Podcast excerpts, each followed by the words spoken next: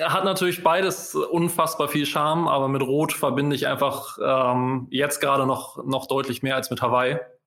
Und man kommt ein bisschen einfacher hin.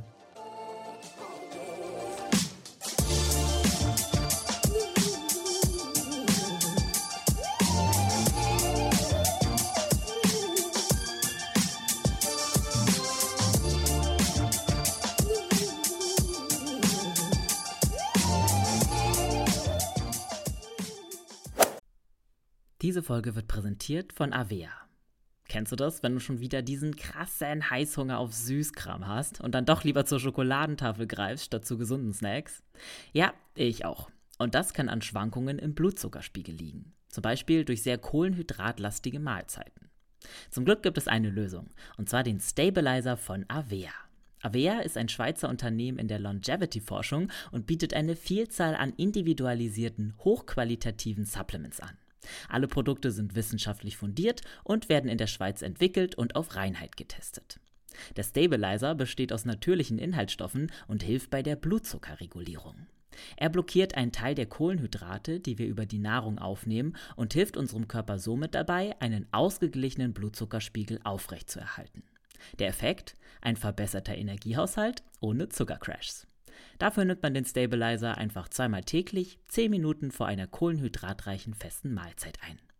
Als Hörerin dieses Podcasts bekommst du mit dem Rabattcode RUNNING 15% Rabatt auf deine erste Bestellung unter www.avea-live.com slash running. Damit du die Produkte risikofrei testen kannst, bietet Avea eine 90-Tage-Geld-Zurück-Garantie. Also, worauf wartest du noch? Bestell jetzt unter www.avea-live.com slash running. Herzlich willkommen zum Achilles Running Podcast. Mein Name ist Namri von Achilles Running, obviously. Und ich habe heute, tata, einen coolen Gast am Start, den Alex. Alexander heißt du, um korrekt zu sein, richtig? Richtig, ja, meistens mittlerweile Sockensigi sogar, aber äh, meine Mama hört lieber Alexander. Der Sockensigi, damit bist du auch berühmt geworden, zumindest bei mir in meinem Instagram-Feed. Ja, der, der Alex, ähm, so darf ich dich nennen, ne? Hoffe ich. Ja, gerne. Ich muss, ich, oder muss ich Sockensigi sagen? Nee, nee, nee, Alex, ähm, ist, Alex ist gut. Okay, äh, äh, King of the Socks, äh, er ist sehr bekannt geworden äh, als, als Founder von In Silence, den Sportsocken schlechthin. Über die werden wir auch sicherlich noch reden, das lässt sich gar nicht vermeiden. Darüber will ich aber auch reden. Und ähm, ich glaube, wir werden sehr viel Interessantes erfahren, also Persönliches von dir. Davon gehe ich aus, dass, wir, dass du alle deine Geheimnisse ausplaudern wirst, aber natürlich auch deine Geschäftsgeheimnisse mit uns teilst, dass, äh, wie man so ein Sockenimperium aufbaut oder das in der Mache ist. Ähm, nur kurz zum Alex, wer ihn nicht kennt. Ja, er ist geboren worden tatsächlich. Äh, und zwar 1990 in Hamburg. Also 31 Jahre alt. Ähm, hat studiert, Medienmanagement, Sport und Event in Hamburg und in Köln, auch Sportsmanagement, sogar mit einem Auslandssemester in England. Wo warst du in England?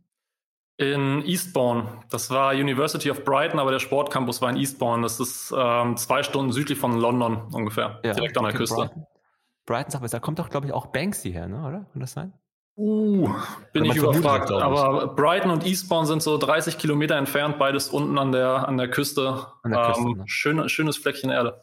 Gibt's da nicht auch diese ganzen so Funfairs in Brighton, diese, diese an, an diesem Pier, wo du so, äh, so Blackpool-mäßig diese Kirmes das ganze Jahr Ja, genau. Ja, man muss insgesamt sagen, Brighton das ist ein bisschen mehr entertaining als Eastbourne. Eastbourne ist vor allem dafür bekannt, dass da viele Klassenreisen hingehen und dass äh, sehr viele Senioren da auf, äh, auf Reha und, und in die Kur gehen und dazwischen war ich als Student.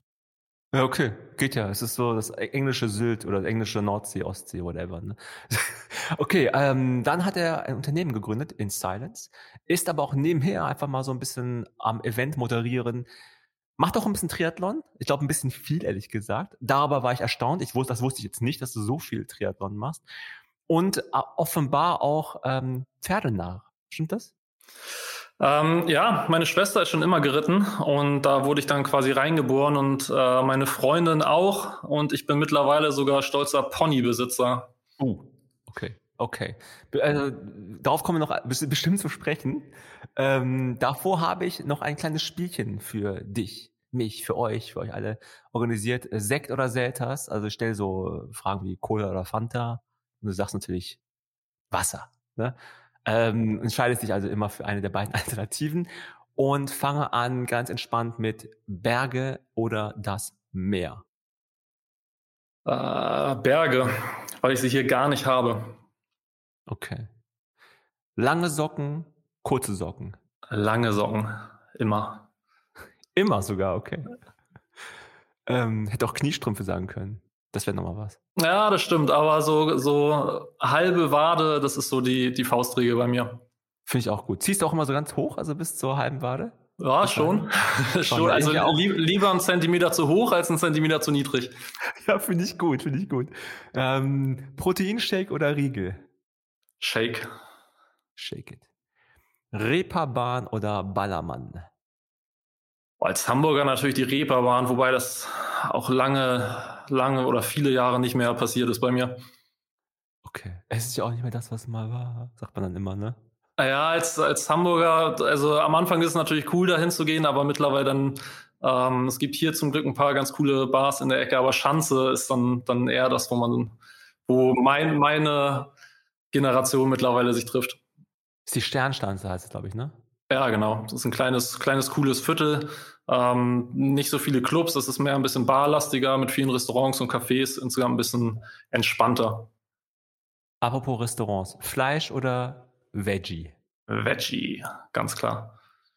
Oder sogar vegan, wusste jetzt nicht bei dir. Äh, nee, ich hab's mal probiert, aber das, äh, da ist mir der Verzicht tatsächlich zu groß. Und Veggie ist dann für mich so ein guter, äh, guter Kompromiss. Wie lange schon? Also ganz genau kann ich es gar nicht sagen. Ich bin auch nicht 100% Vegetarier, das muss ich zu, zu meiner Schande gestehen. Aber ich, wenn ich so ein, vielleicht zweimal im Monat Fleisch esse, ist das schon viel. Ich kaufe es gar nicht selber und koche es entsprechend nicht selber. Aber ab und zu, wenn es im Restaurant mich mal überkommt, dann, dann esse ich auch Fleisch. Ja, klar.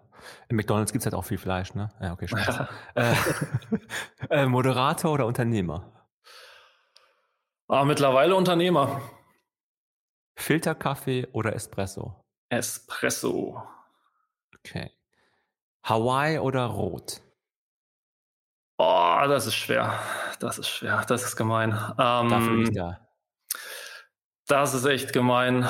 Ähm, Rot, glaube ich. ich, ich Boom! Das, das ist eine Überraschung. Ist, äh, ja, hat natürlich beides unfassbar viel Charme, aber mit Rot verbinde ich einfach ähm, jetzt gerade noch, noch deutlich mehr als mit Hawaii und man kommt ein bisschen einfacher hin. man muss auch mal pragmatisch denken. Da können Sie auch hinschwimmen. Äh, online kaufen oder offline kaufen? Ach, zu meiner Schande muss ich gestehen, online. Wieso Schande? Wieso Schande? Weil ich dieses, dieses Konzept Einzelhandel eigentlich immer noch echt toll finde ähm, und das auch eigentlich gerne, gerne unterstütze, aber vieles ist einfach echt bequem online. Aber wenn ich, wenn es geht, versuche ich offline, aber es ist einfach de facto mehr online mittlerweile. Kickstart oder also Kickstarter oder Bootstrap? Ähm, Bootstrap. Form oder Funktion? Äh, ich habe immer gelernt, Form follows, follows, Function. Das war so eines, eine der wenigen Sachen, die ich aus meinem Studium behalten habe. Ähm, Funktion schon, auf jeden okay. Fall. Und die letzte, speziell, Surprise, drei zur Auswahl. Schwimmen, Radfahren oder Laufen? Laufen. Okay. Laufen. Ja, hast du mit großer Überzeugung gesagt. ich habe kurz nochmal überlegt, in welchem Podcast ich gerade zu Gast bin und habe dann gesagt, jetzt lieber nichts Falsches sagen. du hier. Leider, also ich kann Schwimmen ganz klar ausschließen und Radfahren, Radfahren Laufen ist tatsächlich so 50-50. Ich finde beim Laufen einfach geil, dass du es eigentlich immer machen kannst.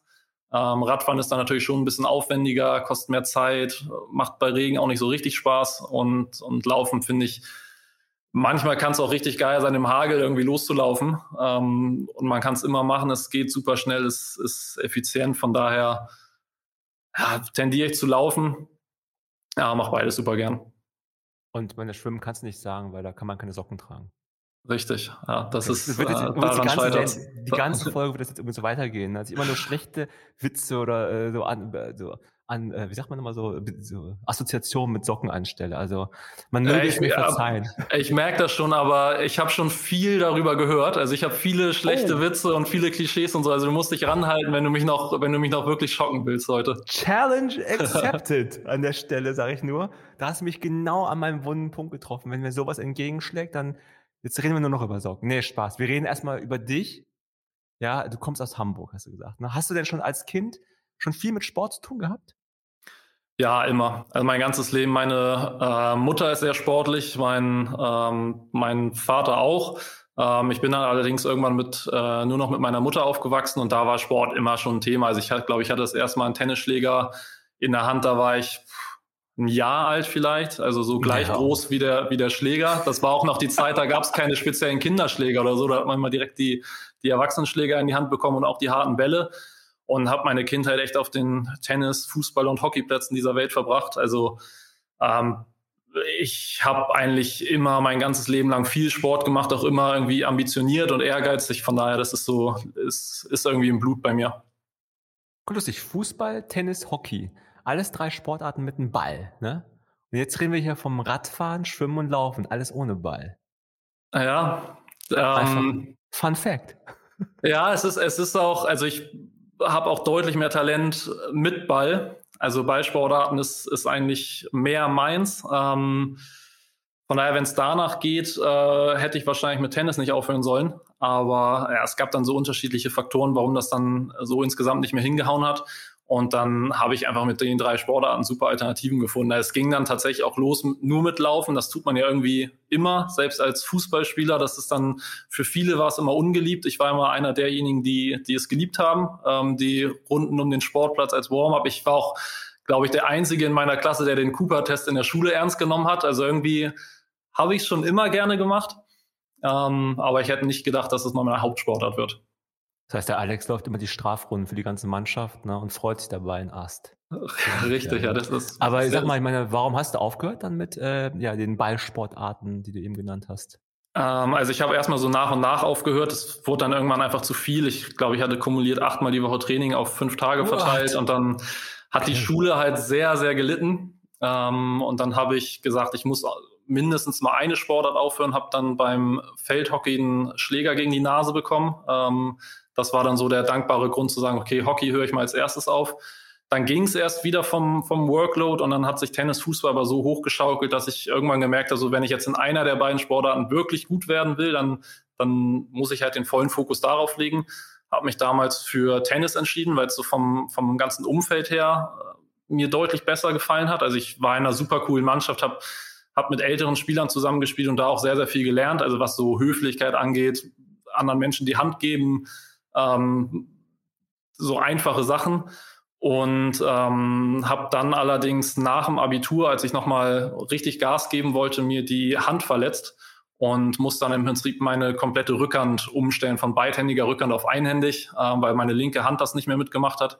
Und das war dann irgendwann nach zwei, drei Jahren so frustrierend, weil man dann den Ansprüchen hinterherläuft. Das ist halt so, als wenn du weiß nicht, dein ganzes Leben lang Marathon läufst und auf einmal sagt dir jemand so, jetzt, du kannst die Marathons noch mitlaufen, aber musst das Ganze rückwärts machen. Und dann läufst du natürlich eine halbe Stunde langsamer ähm, oder kommst gar nicht ins Ziel. Und das machst du einmal, zweimal, dreimal und dann, dann bist du aber auch irgendwie genervt und gefrustet. Und dann habe ich gesagt, so jetzt, jetzt brauche ich mal eine neue Herausforderung, jetzt brauche ich mal wieder was, wo ich auch mal wieder besser werden kann. Und gelaufen bin ich immer schon, hatte ich ja schon gesagt. Ähm, ein Rennrad hatte ich zu Hause stehen und dann dachte ich mir irgendwann so, okay, jetzt dieses Schwimmen kriegst du auch noch irgendwie hin. Ähm, ja, und das ist bei dem irgendwie geblieben. Aber ähm, ja, mit, mittlerweile hat sich das dann als, als Triathlet rausgestellt. Das ist schon, glaube ich, die, die so Hauptherausforderung für viele, ne, im Durchschnitt, das Schwimmen.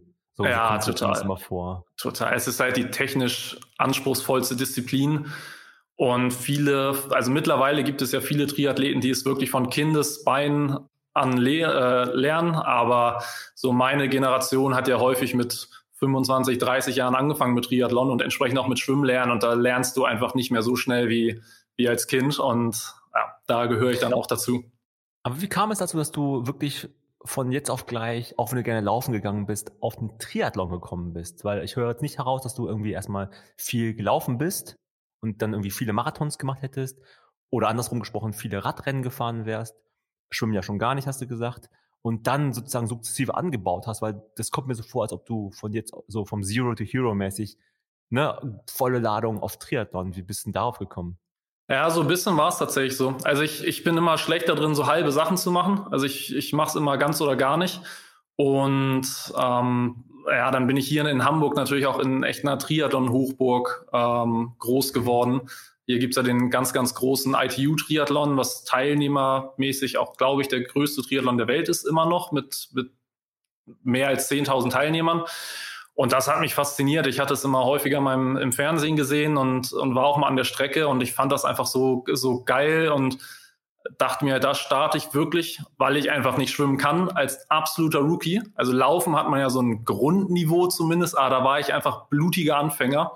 Ähm, und das hat mich fasziniert. Das war am Anfang natürlich ein bisschen, bisschen frustrierend auch. Also ich weiß noch, erster Triathlon, wer mich da alles überholt hat, das war schon, also das, das war das erste Mal seit ganz langer Zeit, dass ich einfach im absoluten Mittelfeld irgendwo ins, ins Ziel gekommen bin und wusste aber, okay, hier gibt's noch so viel zu verbessern. Ähm, das, das hat mich total gereizt. Und äh, die Perspektive fand ich deutlich spannender, als zu sagen, ich bin ein ganz passabler Läufer und will da noch mal ein paar Prozentpunkte drauflegen, sondern zu sagen, hey, ich fange hier etwas komplett von Null an. Also es klingt für mich so ein bisschen so, als ob du die Herausforderungen nicht nur äh, suchst, sondern auch liebst. Also du hast selber gesagt, du warst nicht gut darin. Ne? Und ich glaube, eine von den möglichen Reaktionen ist ja auch zu sagen, hey du, taugt mir nicht, bin nicht so richtig, richtig gut. Ich guck mal, ob ich vielleicht in der Altherrenmannschaft Fußball irgendwie ne, so den Hero mache. Aber es klingt, also ist das so, die Frage ist die, suchst du diese Herausforderungen oder hast du sie gesucht beim Triathlon und gefunden?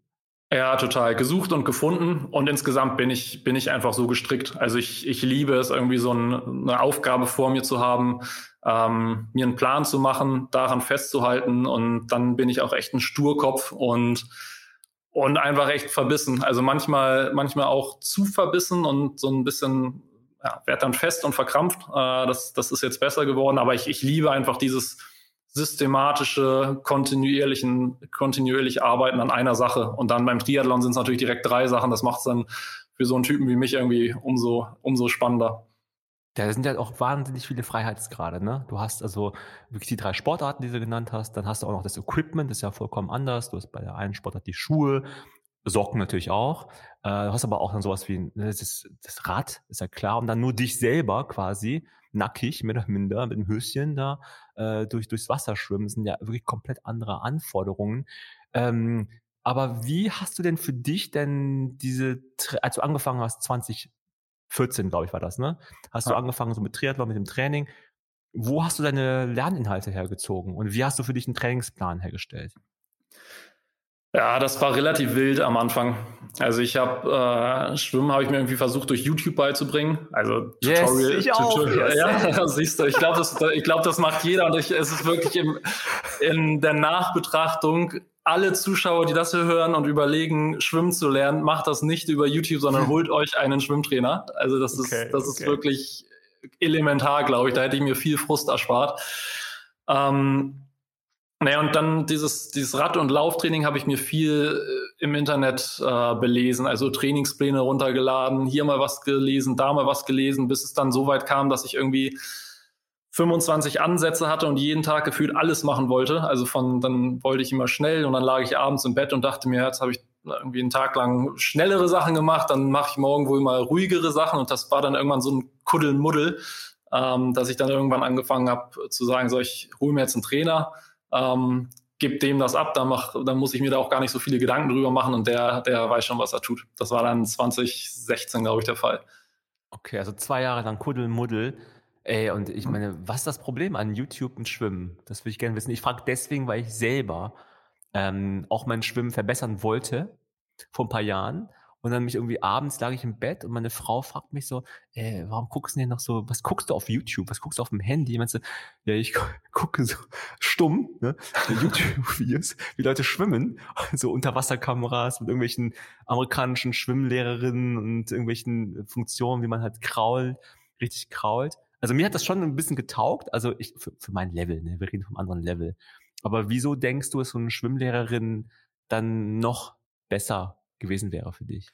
Also getaugt hat es mir auch. Und bevor man jetzt ins Wasser geht und gar nicht weiß, was man tut, dann lieber YouTube. Das Problem ist, also ich glaube, ich habe eine ganz okaye Körperwahrnehmung. Das heißt, wenn ich jetzt laufen gehe, ähm, weiß ich ungefähr, wie das aussieht. Und wenn ich Radfahren gehe. Aber wenn ich schwimmen gehe und ab und zu passiert es ja mal, dass du dabei gefilmt wirst und dann siehst du ein Video. Stimmt da denke ich mir, das bin nicht ich. Das ist eine, das ist eine andere Person auf diesem Bild. Ich habe doch hier den Arm, den hatte ich doch gestreckt und auf dem Video ist er aber nicht gestreckt. Und ich habe gesagt, die Beine waren noch an der Wasseroberfläche, aber die sind halt einen halben Meter darunter. Und da kommt, glaube ich, dann ein Schwimmtrainer oder eine Schwimmtrainerin ins Spiel, die einfach dir jede 25 Meter sagt, das war gut, das war Mist. Ähm, und dich dann darauf festnagelt. Und ich habe manchmal das Gefühl, man, man nimmt sich dann Sachen vor und denkt, man macht es richtig, aber in Wirklichkeit ähm, bleibt es dann irgendwie beim, beim Kuddelmuddel. Im Endeffekt ist es ja so, dass dieses sich selbst aufnehmen eigentlich für alle Sportarten total hilfreich ist. Ne? Auch fürs Laufen, weil, wie du schon richtig sagst, die Selbstwahrnehmung ist eine komplett andere, als wie es halt vielleicht tatsächlich ist. Ja, ich habe mich auch schon mal selber gesehen beim Laufen, dachte mir auch, hey, meine Hüfte ist so weit hinten, also so, ne, so klositzmäßig. Und dann, äh, das habe ich aber nie so empfunden. Ist ja auch so wie beim gerade stehen, dass man manchmal gar nicht merkt, dass man so ganz, dass ich sehr gebückt stehe und irgendwann stelle ich mich gerade hin, denke mir so, ach, das sieht bestimmt total übertrieben aus. Dann stehe ich vorm Spiegel und denke, okay, der Typ, der, also ich stehe gerade ganz gerade und ist überhaupt nicht übertrieben, ist ganz normal, aber es fühlt sich anders an. Das ist schon, das, das kann ich gut nachvollziehen, diesen, diesen Blick von außen. Okay, dann hast du 2016 hast du dann ähm, Beistand gehabt, Trainingsbeistand. Ja, also dann ging es richtig zur Sache wahrscheinlich, so richtig harter Trainingsplan am Start. Und ähm, da war mit In Silence noch nichts, ne, noch, noch nichts am, am, am Start. Das war erst 2017, glaube ich. Genau. Ähm, da war also noch erstmal das normal, da war der normal, da war Socken Sigi noch nicht geboren. war vielleicht maximal in der Planung. Ähm, dann hast du ein paar Jahre später hast du ja schon angefangen, Langdistanzen zurückzulegen. Ne, also hier das komplette Programm. Sag nochmal für uns alle, wie lang diese Langdistanz ist. Es sind 3,8 Kilometer Schwimmen, 180 Kilometer Radfahren und ein Marathon laufen, also 42,195. Ciao. Es ist wirklich, es ist, ich glaube, Schwimmen ist einfach der große, also für mich auch. Es ist, also ich glaube, 50 Meter kraulen und 3,75 Kilometer Brust, davon auch die Hälfte wahrscheinlich Rücken und davon die Hälfte wieder toter Mann oder so ungefähr. Keine Ahnung. Auf jeden Fall hast du die Langdistanzen gemacht. Das heißt, also du bist dann, wo bist du alles gewesen in, der Zeit ab 2018? Ähm, ich war zweimal in Rot, deswegen musste ich auch sehr, sehr stark überlegen, ob ich Hawaii oder Rot nehme in deinem, in deinem vorherigen Spiel. Ähm, ich habe 2018 da meine erste Langdistanz gemacht und 2019 direkt die zweite äh, und habe da einfach diesen Ort lieben gelernt. Ich hatte witzigerweise äh, Bekannte, die in Rot wohnen und die haben mir seit ja, 10, 15 Jahren schon von diesem Triathlon immer erzählt. Da wusste ich noch gar nicht, was, was Triathlon überhaupt ist. Und die haben immer gesagt, ey, du als sportverrückter Mensch, du musst hier eigentlich mal im, im Juli nach Rot kommen, weil hier steht die Weltkopf und hier lebt alles für diesen einen Triathlon. Da dachte ich mir so, okay, ja, sind auch in Rot, also die haben vielleicht auch nicht so viel anderes, wer, wer weiß, wie toll das wirklich ist. Und dann bin ich halt immer mehr in diesen Sport reingekommen und mir war eigentlich dann klar, gut, wenn ich die erste Langdistanz mache, das ist ja so ein, so ein Meilenstein, so wie der, der erste Marathon, ähm, dann will ich den auf jeden Fall da machen.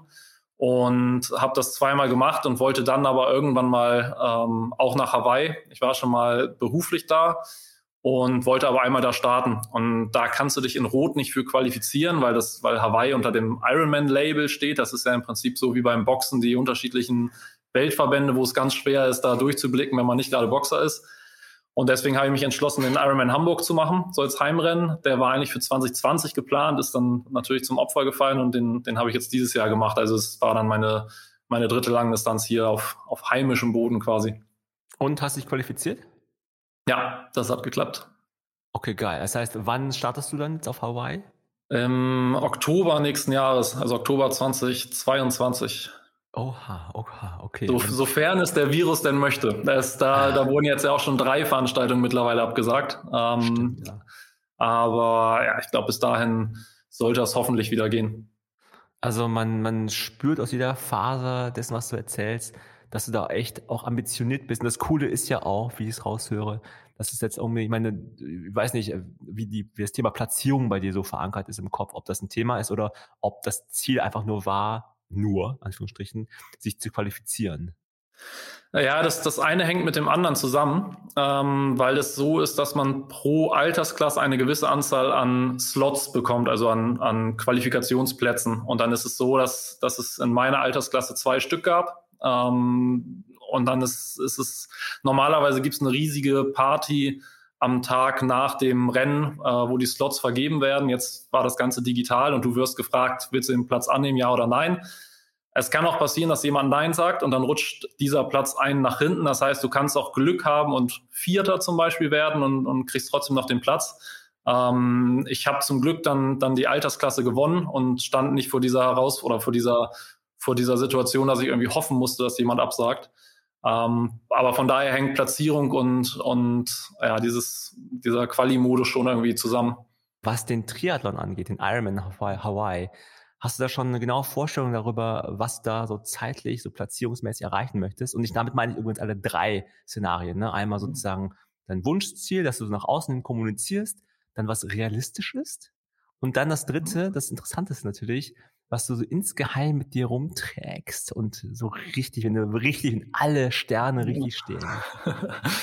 ähm, Schwierige Frage, ganz schwierige Frage. Das, also ich das, finde, nee, muss ich widersprechen, das ist eine ganz einfache Frage. Ja, okay, dann, dann versuche ich, mal, dann versuch ich mal einfach zu antworten. Das ist ähm, es. Ja, wenn, man, wenn man jetzt mal auf die Zeit guckt, ist das auf Hawaii tatsächlich schwer vorherzusehen, weil die Bedingungen da einfach so extrem, ähm, einen extrem großen Einfluss auf die Zeit haben. Also an manchen Tagen ist es da so windig, da, da musst du dein Fahrrad festhalten und an anderen Tagen ist es windstill. Das kann auf dem Rad gerne mal 15, 20 Minuten kosten. Ähm, genauso mit der Hitze. Es ist halt ein Unterschied, ob du da bei 38 Grad den Marathon läufst oder bei 28. Ja, ähm, von daher ist die Zeit tatsächlich so ein bisschen, bisschen schwer. Ähm, und bei der Platzierung verhält sich es eigentlich genauso, weil du, das ist ja eigentlich das Schöne am Triathlon. Du machst ja das Rennen gegen dich und dann gegen die anderen. Aber du kannst selber nicht beeinflussen, wer da ist und wie gut die anderen sind. Ähm, und deswegen versuche ich mich immer ein bisschen frei zu machen von diesen von diesen Platzierungen, weil du dann ja in eine Situation kommst, es gibt ein Szenario, du machst ein sehr, sehr gutes Rennen, bist voll zufrieden und es gibt halt 20 Leute, die besser sind. Dann bist du 21 da und kannst eigentlich voll zufrieden sein, weil du das, das Beste rausgeholt hast und dann, dann machst du dich eher runter, wenn du sagst, du wolltest eigentlich in die Top 10. Und dann gibt's ja das andere Szenario, du machst ein Rennen, was eigentlich gar nicht so gut ist. Es ist aber auch sonst kein anderer da und dann wirst du Fünfter, aber mit einer schlechteren Leistung und deswegen finde ich es immer schwer zu sagen, ich will unbedingt die und die Platzierung, zumindest mal, zumindest bei einer Weltmeisterschaft. Ähm, aber wenn du mich jetzt nach einem, nach einem Wunschszenario fragst, dann, dann wäre es schon cool, ähm, da irgendwie in die Top Ten meiner, meiner Altersklasse zu kommen. Yes, das ist nochmal eine Aussage, finde ich gut. Ähm, Zwischenfrage, ne? Ähm, wie motivierst du dich? Weil du hast gerade von runtermachen gesprochen. Ist das was, was du auch machst? Also wenn du mal merkst, heute war ein scheiß Tag mit Verlaub, ja, Alex, heute hat's irgendwie, hat's Sockendoping auch nicht hergeholt. da war ja der kleine Gag, ne? Wir zählen das nachher noch, ne? Ähm, und was, was machst du dann? Sagst du dann, ach, scheiße, warum bist du nur so ein Schluffi heute? Motivierst dich so oder habe ich dich jetzt gerade überinterpretiert?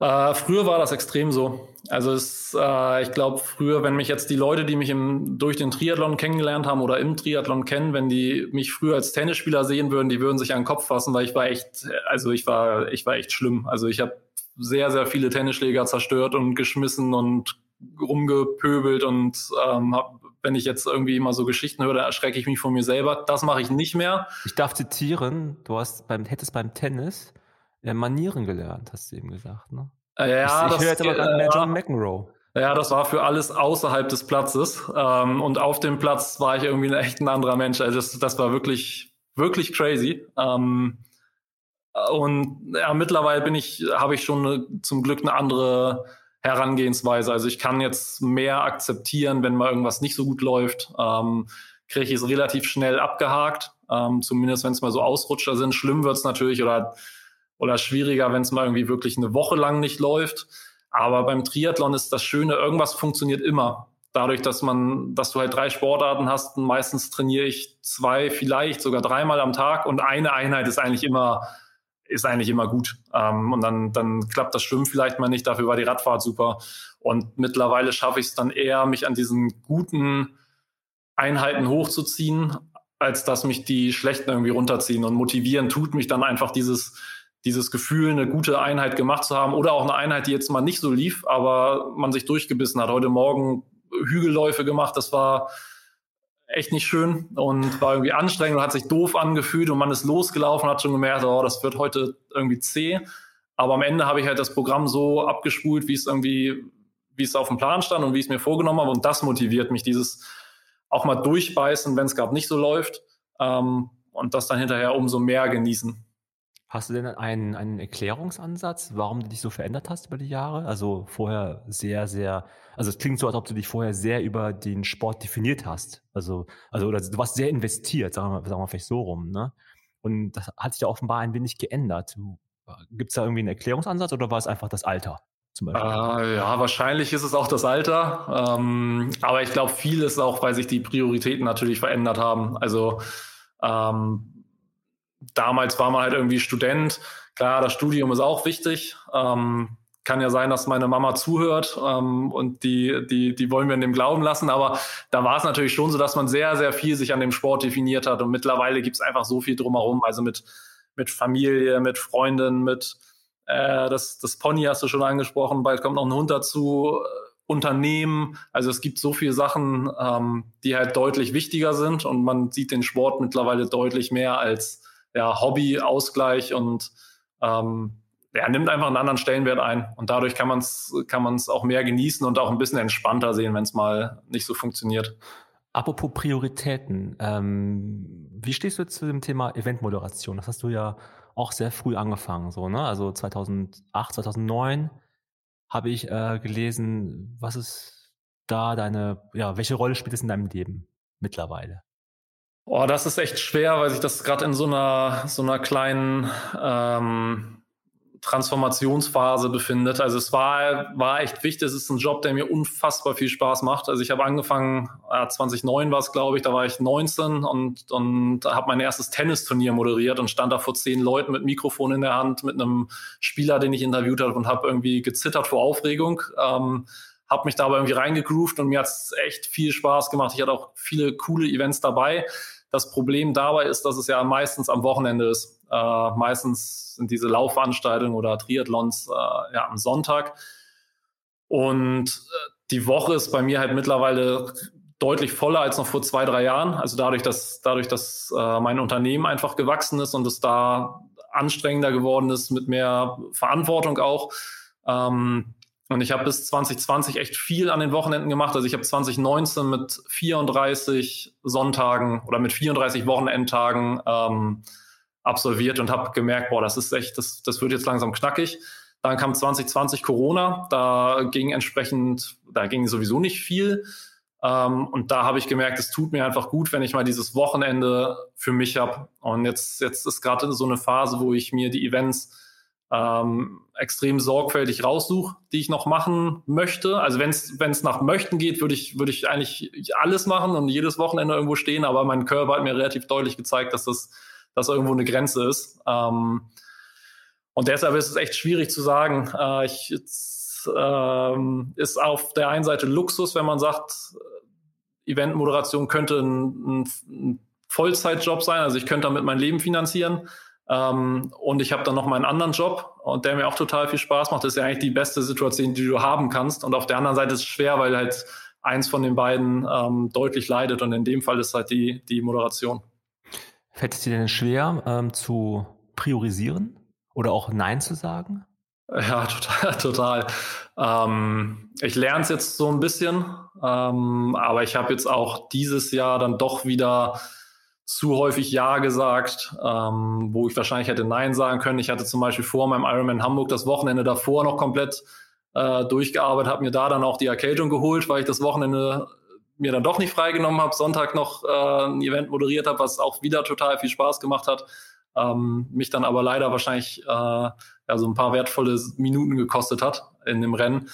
Ähm, ich werde besser, aber wenn halt dein Herz dran hängt oder du, du da extrem viel Leidenschaft für hast, dann, dann denkst du doch immer, ach komm, das, das geht noch und das, das geht dann auch noch und am Ende äh, ja, wird es dann aber doch zu viel. Das kann ich gut nachempfinden. Also ich habe dazu mal einfach nur gelesen, dass man das auch üben kann, indem man wirklich sich aktiv vornimmt, jeden Tag einmal Nein zu sagen. Das klingt so doof, ne? Also wenn man das so sagt. Aber äh, mir fällt es auch schwer, also Nein zu sagen, weil ich, ich finde auch dieses Thema neue Erfahrungen machen, finde ich super spannend. Auch ausprobieren. Ich glaube auch ganz fest daran, dass in der Praxis halt die Wahrheit begründet ist, ne? nicht nur in der Theorie. Und ähm, ja, neue Sachen zu erfahren, dann kann man sich auch eine Meinung zu bilden. Ne? Also insofern kann ich das schon auf eine gewisse Art und Weise ähm, nachempfinden. Ja, ich bin nicht merklich besser geworden. Ich bin nur froh, dass du bei uns nicht Nein gesagt hast zum Achilles Running Podcast, sondern Ja gesagt hast. Ähm, du hast aber auch Ja gesagt zum Thema Unternehmen. Ja, jetzt kommen wir ähm, zu In Silence. Darauf warten vielleicht auch schon einige von unseren HörerInnen. In Silence wurde gegründet vor vier Jahren, schon vier Jahre alt. Krass. 2017 ist bei mir so, muss ich sagen, erst so 2019, glaube ich, so Mitte 2019 so auf dem Radar erschienen. Ähm, Darum geht's aber nicht. Es geht jetzt darum, wie, der, die typische Frage, und die ist wahrscheinlich schon hunderttausend Mal beantwortet, trotzdem stelle ich sie. Wieso? Nicht erschrecken, wir machen einen kurzen Cut an dieser Stelle. Der Alex von In Silence und ich haben ja so lange gesprochen, weil es wirklich wahnsinnig interessant war mit ihm. Wir hatten eigentlich nur vorgehabt, 40, 50 Minuten zu sprechen, aber es wurde ja deutlich länger. Deswegen gibt es einen zweiten Teil. Wann der kommt, das ist eine Überraschung. Bleibt uns also weiterhin treu beim Achilles Running Podcast. Guckt immer wieder rein. Die Folge kommt ganz bald, versprochen. Wenn euch die Folgen gefallen von Achilles Running, dann empfehlt uns gerne weiter an eure Lauffreunde und Freundinnen. Hinterlasst uns am besten noch eine positive Bewertung und schön wären auch 5 Sterne bei Apple Podcasts. In dem Sinne eine stabile Zeit, stabile Woche wünsche ich euch und keep on running.